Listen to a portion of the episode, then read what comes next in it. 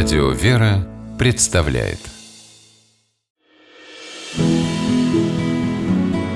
Имена, имена милосердие. Под влиянием каких обстоятельств человек круто меняет свою жизнь? Это могут быть успех или богатство, а может и горе совершенно посторонних людей. Но на это горе так отзовется душа, что захочется изменить мир к лучшему. Именно так случилось с Жаном Анри Дюнаном. Жан родился в Женеве в 1828 году. Мальчик с детства видел, как его родители, люди верующие, помогали бедным. Сам Жан хотел быть экономистом, хорошо учился, а в свободное время посещал больных. Став постарше, он приходил в тюрьму, общался с осужденными и старался помочь им сохранить веру в Бога. Окончив колледж, Жан уехал в Алжир, а потом оказался в Италии. Там и произошло событие, перевернувшее жизнь Дюнана. Это было во время австро-итало-французской войны. Возле деревни Сольферино разыгралась самая кровопролитная битва XIX века. 40 тысяч убитыми и ранеными – таков итог сражения, свидетелем которого стал Жан. Умирающие лежали на дорогах, площадях, в церквях, врачей не было – Обреченные люди из последних сил звали на помощь, и Дюнан не смог остаться в стороне. Он бросился на подмогу раненым, перевязывал людей, приносил им воду и продукты. Для Жана не было понятия «свой-чужой», он спасал всех и убедил поступать также тех, кто подключился к помощи.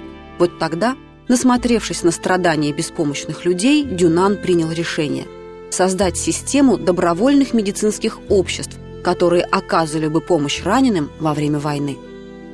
Дюнан взялся за дело. Его доброе сердце, кипучая энергия вдохновляли окружающих. А еще слова. После памятного сражения Дюнан написал книгу «Воспоминания о битве при Сульферино». Читая ее, люди начинали чувствовать чужую боль как собственную и хотели помочь Жану в его благородном начинании. Так идея Дюнана стала воплощаться в жизнь. Жан создал в Женеве комитет и, как его глава, вел переговоры с правительствами разных стран, готовя международную конференцию.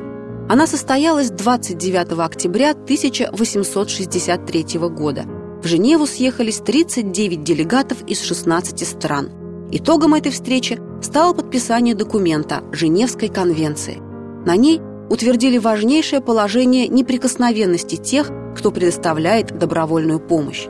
Кроме того, у нового общества появился опознавательный знак – красный крест на белом фоне. Отсюда и название организации – Красный крест. Отделения общества стали открываться по всей Европе. Финансовые дела Дюнана оставляли желать лучшего, он был на грани банкротства и в конце концов ушел в отставку с поста секретаря Международного комитета Красного Креста. В то время секретарю полагалось иметь личный капитал – но когда разразилась новая война между Пруссией и Францией, Дюнан снова стал помогать. Искал деньги, организовывал лазареты, посещал раненых. Тогда же он придумал знаменитые солдатские медальоны с вложенными в них данными владельца. Дюнан окончательно обанкротился, когда ему еще не было 50, и 10 лет жил забытый всеми в приюте. В конце века Жана разыскал один журналист – Интервью с гуманистом планетарного масштаба напечатали ведущие газеты мира. О Дюнане снова заговорили. Ему присылали деньги со всех концов света, в том числе и из России. Дюнан переводил все полученное в Красный Крест, себе оставлял лишь минимум. Чем мир мог отблагодарить человека, совершившего так много для защиты жизни и здоровья людей? Лично ему уже ничего не было нужно, он сделал все, что хотел и все, что мог – прожил жизнь под девизом «Все мы братья».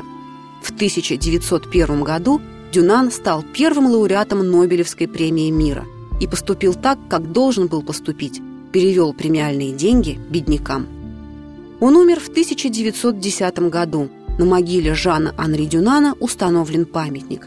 Стоящий на коленях мужчина подает раненому солдату воду. Этот памятник – иллюстрация жизни человека, доброе дело которого – и сегодня продолжает жить в 170 странах мира. Имена, имена милосердие.